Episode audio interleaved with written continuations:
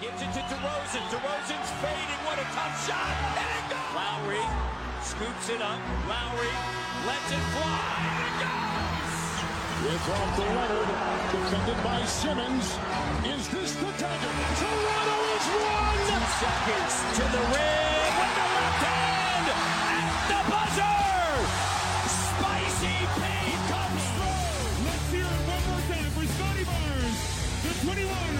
21-2022 Kia NBA Rookie of the Year! 吹响北境的集结号，一同守护北境的荣耀。欢迎来到北境之王猛龙球迷电台，我是台长杰克。我是副台长保罗。We the North is our battle cry, and this, this is our shield. Hello，各位龙迷们，大家好。今天的节目呢，让我们继续跟着嘉宾高哥和朱哥一起来回顾猛龙的队史。这一期节目呢，是猛龙队史乱世篇的下集，也是整个猛龙队史最黑暗的一段时期。不过，也是猛龙黎明来临前最后的黑暗。好的，话不多说，马上开始本期节目。那我们就马上要进入到一个新的时期了，就是一零一一赛季到一二一三赛季的重建期了。嗯，那么在这个这个期间当中呢，其实发生了很多啊、我们现在看来挺重要的一些啊、可能是克朗吉罗给我们留下一些很重要的一些东西吧。再到后面乌杰里的上任，乌达乌老大的上任，给我们彻底带来了复兴。所以这个三个赛季还是挺重要，我们还是一个一个来过啊。就是啊，一一到一零到一一赛季啊、首先就是波什的时代宣告结束。我们前面讲，他最后一年是球员选项，所以他当时选择跳出了球员选项。而且呢，这个夏天是挺热闹的一个夏天，因为以勒布朗·詹姆斯为首的这个零三一代啊，包括波什、韦德在内，都是进入到了自由市场，所以他们的去留就是在那个夏天是特别让人关注的。我记得当时我是在中国啊，那年夏天应该是中国的世博会，我印象当中我在上海，对，不停的刷着手机，看着老詹的决定一到底是什么，结果没想到他的决定一还带走了我们的波什，对，所以就是。嗯，那个夏天，波什也是很聪明啊，他找了一个就是纪录片的摄制组，记录他所有跟他有意签下他的球队会面的过程。所以你看，这零三一代明显就很会造势了，很会利用市场了。所以最后在一零年的七月十号，这个波什以先签后换的方式远走迈阿密，跟迈阿密热火签约。啊，热火呢是算是给了猛龙一些。呃，好处了，贴了两个首轮选秀权，呃，送给了猛龙。但其中有一个选秀权其实是猛龙当年送给他的，他又给送回来了。这个签呢，就是后来我们选中瓦兰修纳斯的那个签。所以到了这里为止啊，龙王波什的时代就正式宣告结束了。那啊、呃，这个赛季呢，还有一些零星的交易啊，就是啊、特格鲁换来了巴博萨。对你一看就是你还是太阳的名宿，就是克朗吉洛，在在 找他的这些嫡系，对，然后签约了一个自由球员叫做克雷扎，是也是立陶宛人，对，然后从火箭换来了大卫安德森，然后又把大卫安德森啊和这个杰克一起打包交易来了啊斯托亚科维奇啊前以前的三分王，然后两个月之后呢又将他裁掉了。对，然后又从芝加哥公牛用一个首轮签换来了詹姆斯·约翰逊，还有就是那个赛季的选秀是首轮第十三顺位选中了埃德戴维斯，啊，这些系列的操作，对，看看大家还有什么深刻的印象在这个赛季当中。可能对于我和高哥的话，这几年基本上都可以混为一体了，对吧？哦，就是波什 的领域的话呢，对于像我们这样的老球迷，其实就是棺材板上的又加了一根钉，啊，因为我们就真的是说那个时候对于这个球队已经非常失望了，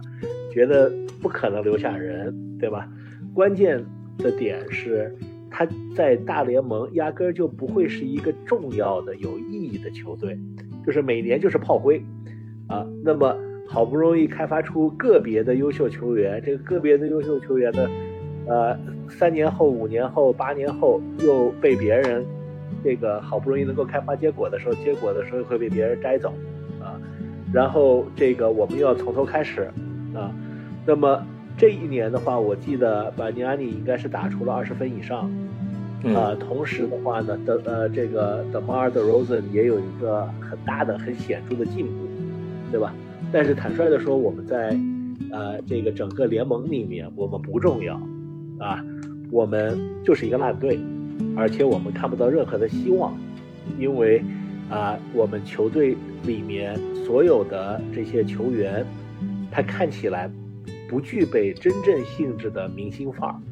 看不到他们未来能够成为全明星，或者能够成为这个真正的这个啊这个啊 All Star，对吧？而更多的就是在烂队上面是谁都能打出好成绩来，这就是巴尼安尼，对吧？能够打出一个二十分，并不代表他是一个优秀的球员，只是说队里没有别人了。我是真的就就跟朱哥讲的一样，就是大家这个刚刚问这个有什么印象以后，沉默了很久啊，就是在回忆。呃，那么我可能印象稍微有点深的是这个克雷扎。呃，因为克雷扎这个球员呢，我看过他几次国际性国际比赛，呃，在国际赛场上，他确实是非常的呼风唤雨型，因为他呃投篮比较准，然后呢身体特别的强壮，呃，在咱们知道立陶宛也是一个篮球强国，那么他在我看过他一些在欧锦赛的比赛，都是场场都是二十多分，然后他是属于那种，呃，当你因为。欧洲比赛其实身体对抗也是非常强的，然后他作为一个，呃投手，呃而且他不是那种定点投手，他是持球投手，呃那么在碰到了就是严严厉的防守，甚至包括身体接触时，他还能够把球投中。那么刚他刚来到猛龙的时候呢，打的是小前锋的位置，呃但是在 NBA 的话呢，他打这个位置呢，其实相对来讲也比较尴尬。因为他的移动速度呢，其实，在小前锋在在在 NBA 来讲，他是不具备优势的。那么同时呢，他打大前锋的话，他的身高又不具备优势。呃，纯粹的一个这种呃射手型的人物呢，在在呃身体素质又不是说特别强，只是纯粹的比较相对比较强壮而已。其实他在 NBA 就一直就不是说特别的显山露水。呃，但是我们当时还是抱有一定的希望啊，就是觉得，呃呃。特别是国际球员这个概念嘛，就是也是会觉得，呃，Barbosa 呀，这个 Claza 呀，Bellinelli 呀，然后包括 David Anderson 好像是澳大利亚籍的吧，反正也是一堆这种国际球员出现，呃，那也是抱有一点希望，就是说，哎呀，我们看看国际球员这种能够把这种配合呀、战术呀，如果能够跑起来的话，没准在 NBA 也可以，呃，有一些另辟蹊径。呃，但是实际上呢，我们的期望呢，呃，包括后来赛季中又呃呃交易来了斯托亚科维奇，那时候也很，哎呀，但又来了一个，但实际上那时已经是斯托亚科维奇的呃暮年了吧，连续的伤病加上他呃远投也不再具备以前的神勇，而且他也是需要呃别人给他创造这个投篮机会的，呃，那么他在就整体来讲就是想象的很美好，用国际纵队。来打这种美式篮球，结果后来发现，其实不是很很管用，呃，对战绩我们也知道就就很很差了。然后，呃，德罗赞呢是可能我们觉得唯一的一个相对来讲的一个亮点，希望他能够，呃，有所斩获吧。但那个时候他还并没有体现出来多么的那种，呃，强的一个这种跟其他球员相比的能力。呃，James Johnson 呢那时候是以一个感觉，他是一个呃技术还比较全面，他可以控球，也可以呃投篮不是很准，但是偶尔也能投个三分。然后他的防守盖帽还是比较比较有有一定的特色的，呃，身材还是非常的高大，防守，但是他很不稳定。那个时候的印象就是，呃，这是我对那个时代的几个相对来讲球员的。一点儿一点儿印象，还有一个 Reggie Evans 就是纯蓝领抢篮板的，但是他上场的机会不是很多。对，这是我对当时的几个球员的一些印象。对对，高哥说的特别对啊，就是那个时候，其实多伦多已经很明确这个大方向了。大方向就是请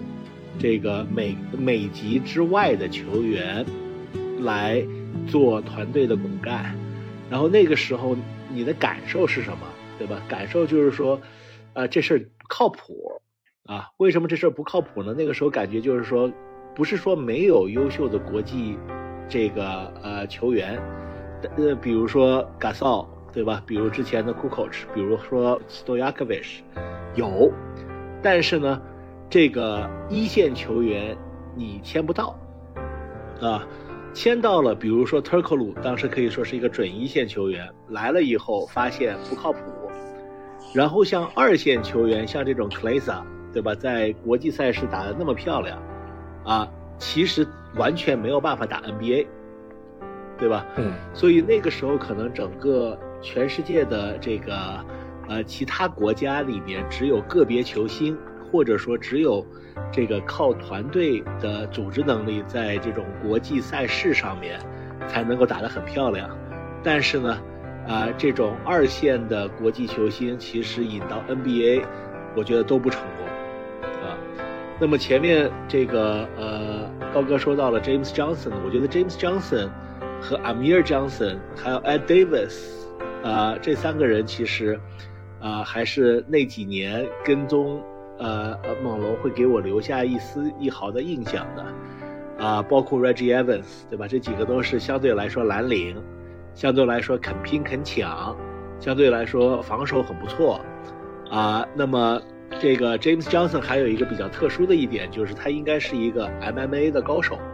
啊，武术高手。对吧？谁都不敢打他，对吧？这个时候其实已经很出名了。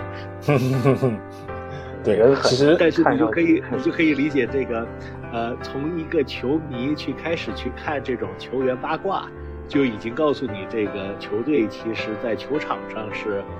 啊没有太多的惊喜。嗯，对我我也挺同意的，就是呃，尤其是朱哥你提到这四个人吧，就是因为那时候其实我已经来多伦多了。我在零，我是零八年过来多伦多的。其实，啊，我我那几个赛季就是会啊，很就是比之前在国内的时候要更关注猛龙。其实那段时间的猛龙就是有点像，我个人感觉有点像我们上一期节目讲的，就是卡特受伤进季后赛的那那那个平民猛龙的那套阵容，就是大家都很平。但是当我们这个赛季没有这样的效果啊，我们打得很烂，但是你就看到这四个人在场上。你就不觉得这个球队是一个在 tank 的球队，在无休就无无底线的往下 往下掉的球队，就是他们真的特别的有激情。对，另外我就想说的一点就是，啊，就是连带着之前赛季的那个马里昂的那笔交易，以及这个斯托亚科维奇啊，交易过来两个月就被裁掉，然后呢，在这个赛季开始之前，其实。龙王波什离开的时候，克朗吉罗当时试图还想做另外一笔交易，就是拿卡尔德隆、埃文斯以及特格鲁去交易泰森钱德勒，以及那个啊鲍里斯迪奥。对，但是在最后一刻这个交易失败了。泰森钱德勒因为，呃，我具体不太清楚当时是什么原因啊，反正就是涉及到钱德勒的这笔交易在最后一刻宣告失败，然后钱德勒就加盟了达拉斯小牛。要知道这个赛季啊。就是是这个勒布朗詹姆斯、韦德以及波什他们抱团的第一个赛季，他们总决赛输给的就是那只小牛，而那只小牛里面就有泰森钱德勒、斯托亚科维奇以及肖恩马里昂，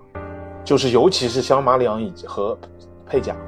他们离开了猛龙以后，到了小牛，哇，简直了，就跟回光返照似的，就跟第二春似的。那个那个赛季的总决赛我印象特别深刻，因为是三巨头抱团的第一年。我就挺希望他们输掉的那时候，我是那样的一个心态。然后我我又看到了，就整个小牛，包括基德那时候在小牛，就是啊这个杰里斯塔克奥斯，还有这个啊相当于贾森特里这些人，就是我觉得那个就是显着老态龙钟的小牛，就干掉了这个三个年轻人啊！我心里就当时觉得特爽，看了那一幕以后。对，我就讲到斯托亚科维奇和马里昂，我就觉得，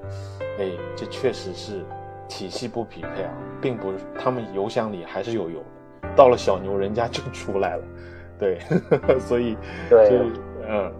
这样的这种这种球员还是真的争冠拼图老将，对老将。这种这种这种用法，你要是放在对吧当时的猛龙这个呃这个很尴尬的这个乐透队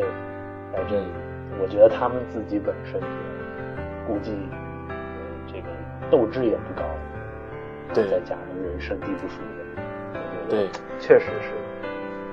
对，我们之前也讲过呀，他们这两个球员的很大的一个特点就是需要一个非常有组织性的控球护卫。那么不管是马里昂原来在有纳什，然后这个斯托亚科维奇当年在 Sacramento Kings 的时候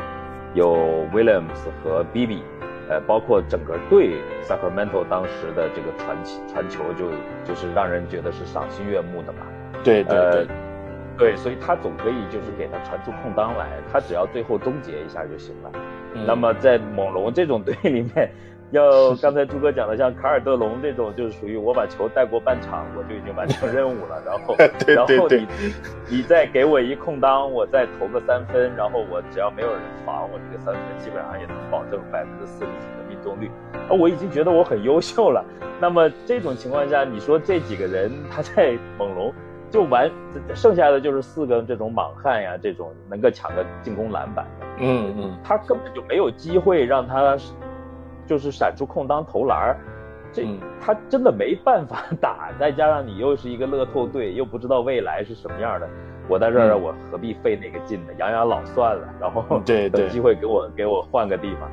所以他们到了这种有有机会夺冠的球队球队，我记得那时候斯托亚科维奇其实呃身体的伤还是很重的，然后但是他在给这个呃替他应该是基本上是替那个呃。Dirk Nowitzki 的嘛，他的那个就是 Nowitzki 休息一下，他就上来投几个三分，嗯，对他来讲非常不错呀。然后最后还能混个冠军，对吧？对，而而还是挺不错的。对，而且就像高哥你说的，因为小牛他有太多的顶级后卫了，贾森基德、贾森呃杰森记得贾森特里这些都是，就是为球的人有的是。对，确实，而且我觉得这些老球星啊，他们来就像您说的，来到猛龙。就是想着我养养老歇一歇啊，这个你们要是给我买断了最好，我就工资也不差，要不给我交易走，我就还能去一个能争冠的球队。心态就是这样。反倒是我们前面提到那四个莽汉，他们打球就是真的就是上场就是在战斗，就是在那打架。对，所以就更那那个时候猛龙就是这样的一种状态。因为所以我有的时候会想，克朗基罗他可能想的很好，去挖他的这些嫡系。啊，就嫡系部队的人，对，但是他可能真的是江郎才尽，他忽略了一个很重要的一点，就是猛龙，他到底是以谁为核心舰队？我觉得后面乌老大来，他之所以能成功，他就是这一点他很明确，他知道以谁为核心来建立。但克朗基洛这几年下来啊，当然波什的离开这本身是一个客观很重要的原因，但剩下的操作你很难让他。确认下来到底是以哪一个人为核心，或者说他想去挖这些他的嫡系到多伦多，但他忽略了多伦多这个地方，他们想不想来？他们来到这里是一个什么样的态度？都都是要打一个问号的。对，所以啊，这几个赛季确实啊很鱼难，很鱼难，也是让我们很失望了。对，呀，朱哥还有我们好像还啊，我们好像还忽略了一点，就是我记得应该是在。呃，这段时间乌这个乌老大已经在猛龙了，但是他是作为一个国际球探的身份，被 Colangelo 到的猛龙。呃，可能他在呃日常工作中不会参与太多，但是他应该是先在猛龙当了一段时间国际球探，才去的 Denver，去的去的 Nuggets，然后去当的总经理。呃，但是具体是哪一年过来的，我这个就不太清楚了。嗯，在在下一个时代，就是拿他划分时代了。对，下一个真雄时代的第一个重要的事情就是吴老大的上任。嗯，对对，呀，朱哥还有什么要补充的吗？这这块？对，我记得你说的是对的。呃，高哥就是说这个，呃，他应该是呃零八年、零九年的时候是在多伦多做过 scout，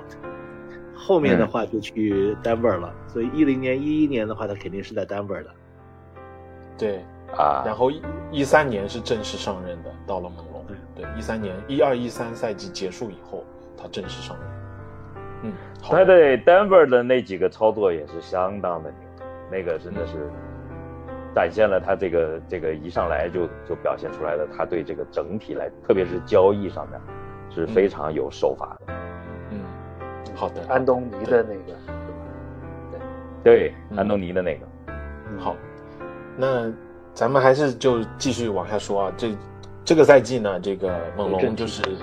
最最后还是啊又更惨了，就是到第十四位了，这只有二十二胜六十负了，都已经打出六十负的战绩了。对，所以倒数第二位无缘季后赛。好，我们往下走。一一一二赛季啊，这个赛季呢啊有一个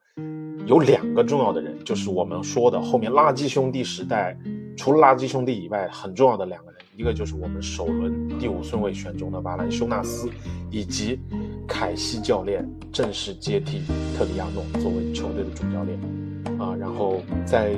自由市场当中呢，我们签约了马格洛伊尔这个人啊、我们。这个呃，猛龙球迷可能会比较熟悉，因为他现在仍然是猛龙的这个球员发展教练，而且马格洛伊尔他本人就是多伦多人，而且他还是现在猛龙的社区大使，对，就这样的，打的不是特别多哈、另外还有几个也是属于这种壮汉型的，阿隆格雷，对，然后签约了加里夫布斯，然后又将巴博萨交易到了印第安纳，换来了一个次轮签，然后又签约了自由球员阿兰安德森，这些都是一些配角。对，然后，啊、这个赛季呢，因为 NBA 遭遇停摆啊，这个劳资没谈拢，就只有六十六场比赛。对，最后猛龙是二十三胜四十三负结束了那个赛季，排在啊、联盟的第十一位。对，这个赛季三位有什么要说的吗？啊，我记忆不是太多了这个赛季，但是比较是刚才台长说的这两个人，我还是非常有印象的。法兰丘纳斯呢，当时我看过他很多欧洲的比赛，那个时候还很瘦，很年轻，很瘦。他的挡拆，然后直接顺下，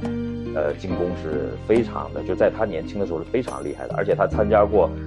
好多这个青年比赛，那个时候的，呃，就像 U19 啊这种欧洲比赛我都关注过，那个时候确实是鹤立鸡群。所以当时猛龙选到他的时候，我还是小小的振奋了一下，觉得，呃，咱们在国际球员这个角这个这个层面能够选来一个顺位比较高，而且他是打球，呃，就是真的是中锋那种打法，非常硬朗的一个一个小伙子，嗯，所以嗯，当时也是抱有一定的期望的，呃，还有一个就是这个 Jamal McLure。这个哥们儿呢，实际上他得他进过全明星，呃只进过一次，当时应该是黄蜂队吧，我记忆不清楚了，好像是黄蜂，我就进过一次对对全明星的，哎，然后他是作为一个中锋来讲的话，他在那个赛季就是黄蜂的全明星那个赛季是呃非常的优秀的一个这个就是这个 low post 这个中锋选手。呃，那么当时把他签过来，肯定也是想，但是这个签来的时候，他已经在他的呃这个生涯的非常晚期了。然后签来以后呢，可能也是想希望他来带一下这个瓦兰丘纳斯。呃，那么对于这个时代，我的印象也就是呃很少的这一点。然后包括克雷扎和这个瓦兰丘纳斯都是来自于立陶宛的，呃，当时也抱有一定的。这个当时这个作为球迷来讲，也是一种希望啊。我们有一个小小的立陶宛军团，而且立陶宛呢，在历次的这个奥运会上都是属于那种能够跟这个梦之队去较量一下的这种欧洲强队，所以呃，也对这样的一个这个选秀呢，当时还是觉得嗯可以接受的，这是我当时的一个印象。嗯嗯，好的。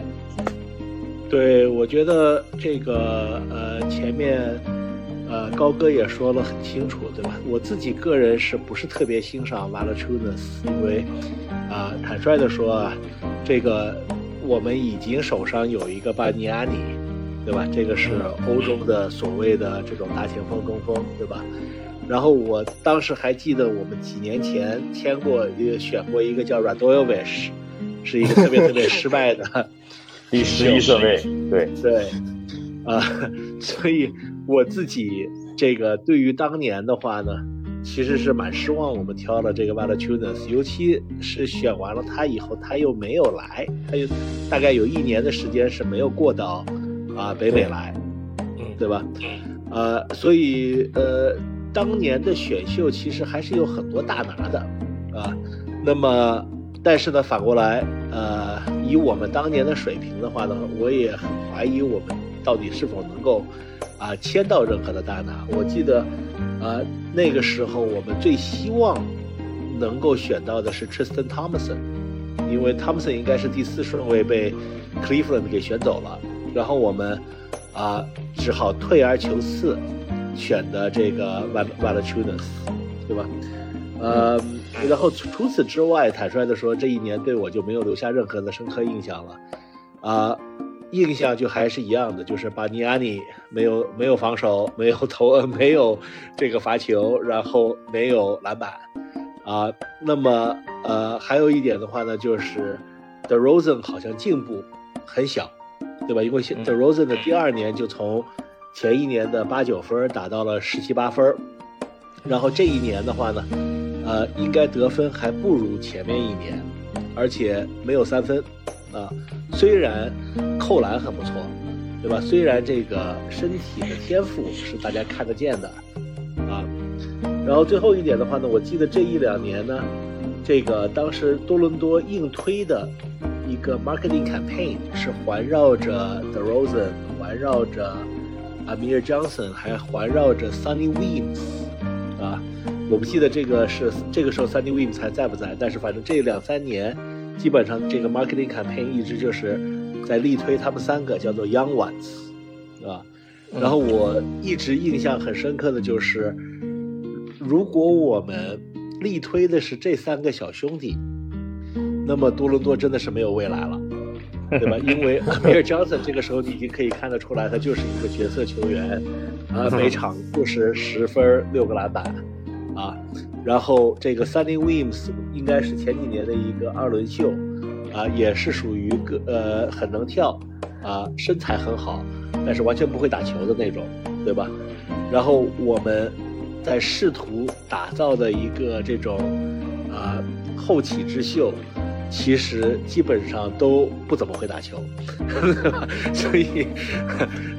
我觉得这个就是呃我们踏入这个马赛亚年代的可能最后的黑暗吧。黎明前的黑暗，对黎明前的黑暗，其实其实挺同意啊。大家说到这黎明前的黑暗，其实，嗯，我觉得就是从很多迹象啊，我们现在是因为站在上帝视角，我们从后再往前看，你会发现啊，这个时代其实渐渐的，就是那些核心的配件正在慢慢的被组建起来，缺少的就是一个统帅，一个老大，能够带领多伦多从黑暗入光明的这样的一个一个角色。对，但是，嗯、我就想特别提一下的就是，嗯，因为看我看，因为大家都没说啊，我就看想到那个凯西教练，因为我一直认为这个教练是猛龙一个非常重要的一个教练。因为尤其是当然这几个赛季可能还看不出来，因为这这个球队的构架都还没有稳定呢，都还不知道说以什么方向来建队了。但是这这个凯西教练在后面几年，其实是我个人认为他是对德罗赞也好，对包括之后我们要提到洛瑞也好，一个很重要的一个一个就是说像父亲一样的角色吧。我个人会觉得，对，虽然他最后。有点儿就是上线到了，就是因为我觉得凯西教练是那种很严厉、很严格，然后又那种严父的那种形象。他可能没有纳斯那样有创造性，有那么那么多的计谋，那么多的这种这种让你匪夷所思的一些想法。但是他可能很规矩，很很就是很严谨的一个教练，对，然后他也能稳定住这些年轻人。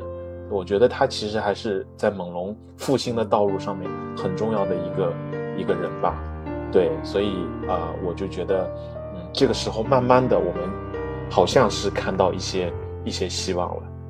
你刚刚说的一点特别好啊，这个我觉得，呃，凯西教练带来的是什么？凯西教练带来的就是文化，对吧？嗯，就是呃，你需要来这个球队，你需要做好准备去付出，你需要去努力，对吧？然后呢，你你会得到你该得到的时间、上场时间和射篮的机会，但是呢，这会是公平的，你需要去获取这些东西，you have to earn it，啊。嗯，然后我记得凯西教练，呃，做主教练之后，就在这个这个球员更衣室里面放了一个大石石，应该是一个大石砖，对吧？嗯因为他一直在教育他的所有的球员说，You guys need to pound the rock，对吧？那么 pound the rock 就是，啊、一方面呢，在篮球的这个，啊、这个语言里面就是你要好好拍球，对吧？pound the rock，但是呢，呃，我相信他自己的意思就是说，我们要像石匠一样，对吧？我们要这个 every day you have to come to work and you have to continue to work at it。所以所有的球员在上场之前都要去摸一下这块石头，对吧？我不知道这个石头现在还在不在，我相信应该不在了。但是这个至少给大家带来的一个文化就是，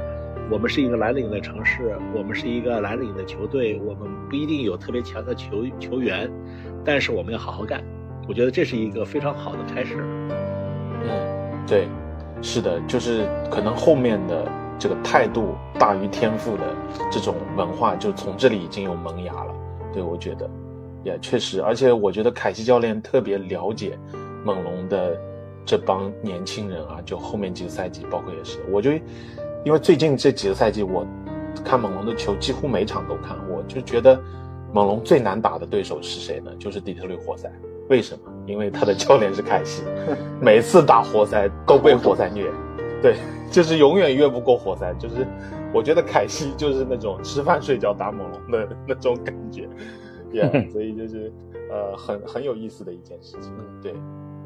那我们就很快的进入到最后一个赛季啊，我们这个时代最后的一个赛季就是一二一三赛季。最后一个赛季，对我就觉得刚才这个呃，尤其是朱哥说的这个，还有呃 Jackie 说的这个文化的，看到 culture reset 嘛，就文化的一个改变或者是一个重启，呃，在这段时间已经呃已经有萌芽了。我觉得呃，包括呃这这个赛季第八顺位选的这个 Terrence Ross，这个罗斯也是呃后面这几年里呃也算是猛龙的正中一个个比较实力的战将吧。他之前一直保持着对吧后面的这个猛龙的呃嗯历史最高分五十分对吧？五十一分还是对，反正就是五十分左右的这个呃队史记录，他一直保持了好几年，到后面可能德罗赞还是呃这个范乔丹给他给破了。洛瑞是不是是一二年？对，最后一个赛季就是很很重要的一个操作，就是啊、呃、队魂过来了，也是我们队史第一人啊。现在基本上可以公认为是目前为止队史第一人，就是卡尔洛瑞，在那个赛季用加里福布斯和一个未来首轮签从火箭交易来了卡尔洛瑞啊，又是火箭。对，所以 其实卡尔洛瑞对于我们老火蜜来讲，其实很很喜欢这个球员。我当时之所以一来多伦多以后，我很很多时候，尤其一二年以后，我经常看啊、呃、猛龙的一个很大的原因，就是因为卡尔洛瑞。对，其实嗯，我们其实再回到当时的那个赛季，其实最开始的时候，克朗吉罗他并不是他的首选，就是洛瑞不是他的首选，他原本是想去吸引。这个加拿大籍的球员就是纳什嘛，还是他的老老嫡系，因为那时候纳什正好是自由球员，他就想让纳什来加盟猛龙，结果纳什去了湖人，他的备选才是用这个首轮签去交易卡洛瑞，对，就很重要了这个球员。那个赛季还有几笔零星的签约啊，就是菲尔兹，这个 Fields 这个球员，兰德里 Fields，然后詹姆斯约翰逊被交易走了。到国王换来了一个次轮签，然后就是那个赛季就续约了这个德罗赞，然后季中的时候呢又签约了皮特鲁斯，然后拿卡尔特隆做了一笔三方的交易，然后把这个呃卡德隆送到了活塞把埃德戴维斯送到了灰熊，然后换来了鲁迪鲁迪盖伊和加哈米德哈达迪啊，就是啊这个前亚洲第一中锋哈达迪伊朗，对这样几笔交易啊，所以洛瑞就出现了。那个时候我就觉得真的是很很喜欢洛瑞，我真的超级喜欢洛瑞这个球员。对，然后我就刚才咱们今天节目开始之前我就讲到过这条线啊，就当时拉夫尔斯通换的这个麦克詹姆斯，然后就把拉夫尔斯通换到了这个呃休斯顿火箭，是火箭后来拿阿尔斯通跟灰熊做交易，因为凯尔洛瑞是灰熊第二十三顺位选的。对，其实他的经历其实挺也是挺挺不容易的一个经历，就从。灰熊原本是要拿他当这个核心的，结果第二年选了康利，他又当不了核心了，就把他交易到了火箭，换换阿尔斯通。然后在火箭呢，那时候跟他竞争的也挺多的，这个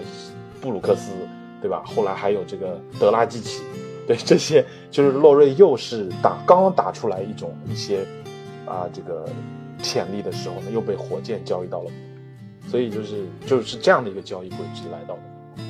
所以也是很不容易的一个球员。我想谁都没有想到，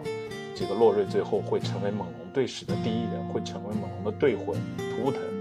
我记得我当年看报道的时候，洛瑞其实刚刚来到多伦多的时候，他都不觉得自己会在这里待很久，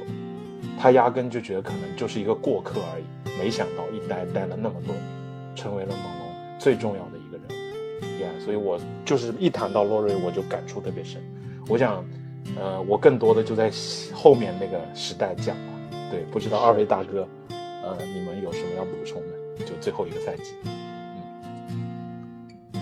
这个赛季呢，我印象就是咱们洛瑞先先不讲哈，咱们就讲讲这个鲁迪盖伊。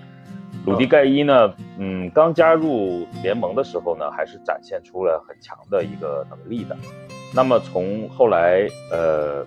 交易到了猛龙以后呢？嗯，刚刚过来的时候呢，也是会让大家会觉得，哎，又来了一个相对来讲还是比较大腕的一个人吧。呃，但是呢，他的我的印象中的很，呃，比较深刻的就是他一直跟德罗赞这样的一个体系不是很匹配，就是，嗯，盖伊的能力也没有发挥出来，反而占了德罗赞的球权。咱们也知道，德罗赞很大程度上是一个持球攻的人。然后鲁迪盖伊呢，他三分也不是很稳定，呃，防守也特别的拉垮，然后再加上，呃，还要占用德罗赞的球权，所以两个人在一起并没有打出来，呃，而且他的他的位置也比较的尴尬，就是他的身高是可以打四号位的，但是他的这个整体的这个风格呢，又又要占用这个三号位的这个这种位置，而那时候呢，猛龙还有一个相对来讲。呃，觉得比较有潜力的就是，呃，特伦斯·罗斯，就是 Terence Ross，他也在赛季中有一些高光的展现，就是投疯了的时候，三分就是真的是噼里啪啦往下进，而且这个人的身体素质也非常好，扣篮不亚于这个呃德罗赞。那么那个时候呢，这样的三个人的一个这种体这种这种搭配呢，实际上，呃。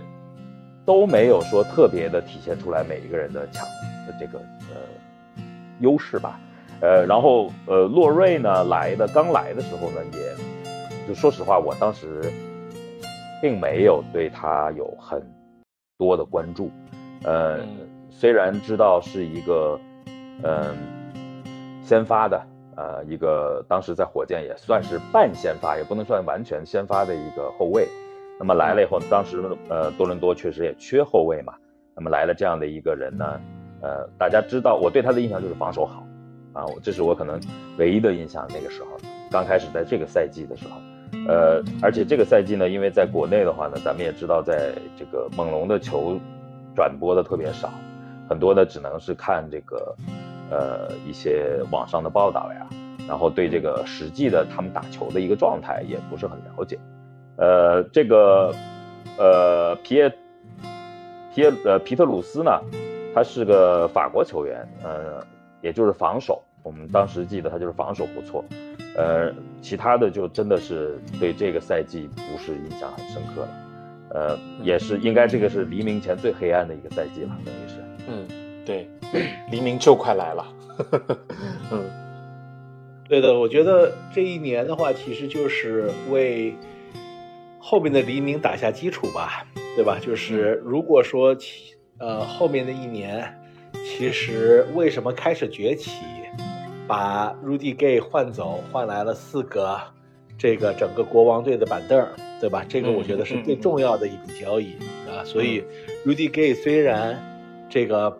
在在猛龙是一个非常不好的 fit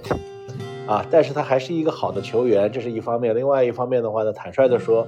猛龙为了获取他也没有付出太多的代价，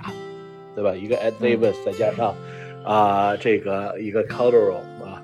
呃，然后还有另外一点的话呢，就是我记得这个 Lori 其实是一支我非常喜欢的球员。啊，没有来之前的话，大家就可以看到这个小钢炮，对吧？存在机会能够十五八和八，对吧？一方面很球很全面，另外一方面的话呢，呃，这个一米八左右的个儿能够一场抢个八个篮板、七个篮板，对吧？这让我们在对他来说还是抱有了非常多的希望啊，尤其是一整个夏天，当时一直盛传这个呃 Nash 会来多伦多，那那个时候的 Nash 已经是。廉颇老矣，没有什么对。战斗力了，对吧？而且那个时候其实很清楚的，这个 Colangelo 的套路是太太清楚不过了，对吧？就是他唯一能够带来的就是他的老的这个太阳队的嫡系，但是即便这个老的太阳队的嫡系的话呢，早几年还能够打一打，等到那个时候的纳什已经彻底打不动了，嗯，对吧？啊，然后那个时候呃，这一年的话应该是呃这个 b a l a c h u n a s 也正式登陆啊，打得不好，但是呢也谈不上特别差，对吧？Terence Terence Ross 这个新秀的一年，我记得有一场也打疯了，啊，打出四五十分，我不记得是这一年还是后面的那一年，啊，那么还有就是 b a r n i a n i 这一年是打得非常烂的，对吧？但是呢，这个我觉得就是更多的体现出他的能力就是这个水平。啊，就是在一个正常的球队上面，如果说这个球队是有一定程度的板凳厚度的话，对吧？那么他本来就不应该拿到超过三十分的这个上场时间，他本来以他的效率值就不应该指望他能够超过十五分，所以呃这一点这一年也基本上打回原形，对吧？所以呃我觉得各方面就是说这个呃。可以看到说这个球队是不会 work 的，但是呢，也可以看到这个球队有几个啊 pieces，有几个砖头是未来可以用得上啊，无论是作为交易还是啊作为这个未来球队的基石啊，所以这一这一年是逐渐的开始看到了有一丝丝希望吧。嗯，对，对，就像朱哥说的，我我一想到我就觉得。确实挺对，那时幸亏没过来。你看看那时候的湖人，对吧？也是，哎呀，群星聚集，然后就很惨。你像如果是，不是洛瑞过来，是纳什过来了，我们可能还得黑暗好几年。对，所以就是，呃，真的是啊，就像朱哥讲的，我们可能最后的黑暗时期，我们真的是积攒到了那一小小那几块小拼图，然后慢慢的我们的复兴就开始。对，就是像洛瑞也好啊，这些刚才提到这些球员也好，就是是我们后面很重要很重要的球员。对，所以也是我们终于把这个乱世啊给啊过完了，也是我们可能从龙密的角度来讲，可能这个时代是真的是很黑暗的，又没有球星，然后又又这个啊动荡，也没有特别好的成绩，也没有特别精彩的。这种系列赛留给我们，对，但是啊，我想就是每一个高潮的开始总是会从啊，是从低谷来的嘛，对，所以我觉得这是一个很好的一个时代了，也是我们回顾猛龙历史当中挺重要的，也让我们这些后辈在看猛龙的时候能够铭记啊这些。啊，相对耻辱的时候啊，不要忘记 我们曾经经历过这样的时代，就会更加珍惜现在的复兴。对，呃，其实我就想简单的说一个点，就是我们虽然经历了这几年非常黑暗的时代，但是从呃这个球队的这个思路上来讲呢，就是呃我们可以看到从后面特别是后几个赛季开始啊，就已经开始关注呃两点，第一个就是国际球员，就是在国际球员上面猛龙。的关注度会非常高。从他，呃，雇佣这个乌杰里作为这个非洲球探，包括他还后面还会招募一个西班牙国家队的教练作为他的一个助理教练。嗯，对，以及这个包括纳斯还有 Finch 这些教练，其实都是从海外，呃，招募回来的，呃，都或者说有海外的执教经验。那么这个，呃。以及还有我们说的误解里作为这个未来的总经理，他都是有海外经验的。所以这个多伦多呢，可能说从管理层，从他的老板这个角度，他也认识到了，我要想打造一个能赢球的球队，可能说，呃，国际球员占的比例还是比较重要的，因为至少这些球员在呃赛季结束，呃不就是合同结束以后，他是愿意留在加拿大这个城市的。那么第二一点呢，就是。他会招募一些怀才不遇的球员，那么我们想的这个，呃，美国球员里面，洛瑞就是一个典型。他在咱们刚才也讲了，他在几个球队，从灰呃灰熊吧，然后到到火箭，都是遇到了一些这种，呃，所谓的怀才不遇吧，呃，没有体现出他的价值。那么这种人呢，更希望去证明自己，呃，到了多伦多以后，而不是说那些打得很高光的球星。呃，然后顶着就是把他给招募过来，这些人可能打了一段时间就走了。还有我们说的，呃，就是后面会讲的，像小卡也是当年是怀才不遇的，所以所以这种这种球员给招募过来。所以这两这个舰队思路呢，我觉得从这个我们到这个这种咱们这个最黑暗的这段历史的结尾期间，已经看得很明显。这是我想呃补充的一点。对，嗯，好的，对，然后。这个跟着高歌，对吧？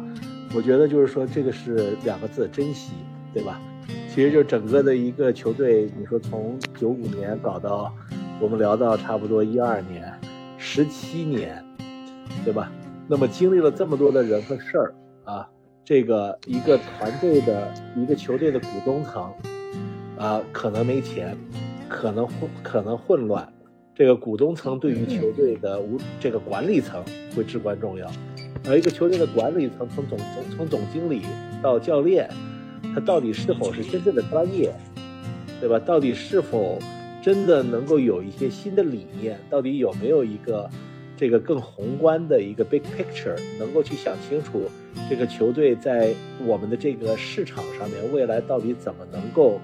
啊真正的能够有一定程度的竞争力？啊，任何的一个 NBA 球队，每年三十个球队里面，我觉得至少有十个到十五个是毫无意义的，对吧？他们他们的出现就是成为炮灰，就是成为这个分母，对吧？那么整个的多伦多在前面的十七八年里面，呃，基本上每年我们这个真正的角色就是作为这个分母，对吧？所以，呃。今天能够有现在的管理层，能够有现在的这些基础，这现在的这些组织能力，是多么可贵、难得可贵的一件事情，啊！所以我，呃，也感谢这个台长给我们一个机会，让我们重新的忆苦思甜，对吧？因为以前作为一个猛龙队的球迷，真的是苦，真的，